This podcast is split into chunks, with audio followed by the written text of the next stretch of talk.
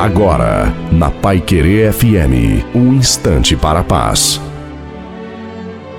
Que Deus abençoe e te guarde. Eu sou o pastor Antônio Silva. Que Deus abençoe todos os ouvintes da Pai Querer FM 98.9. Estou aqui meditando na palavra de Deus. O Salmo 32 diz assim: Bem-aventurado aquele que cuja transgressão é perdoada e cujo o pecado é coberto. Como assim? Será que Deus está legalizando o erro agora?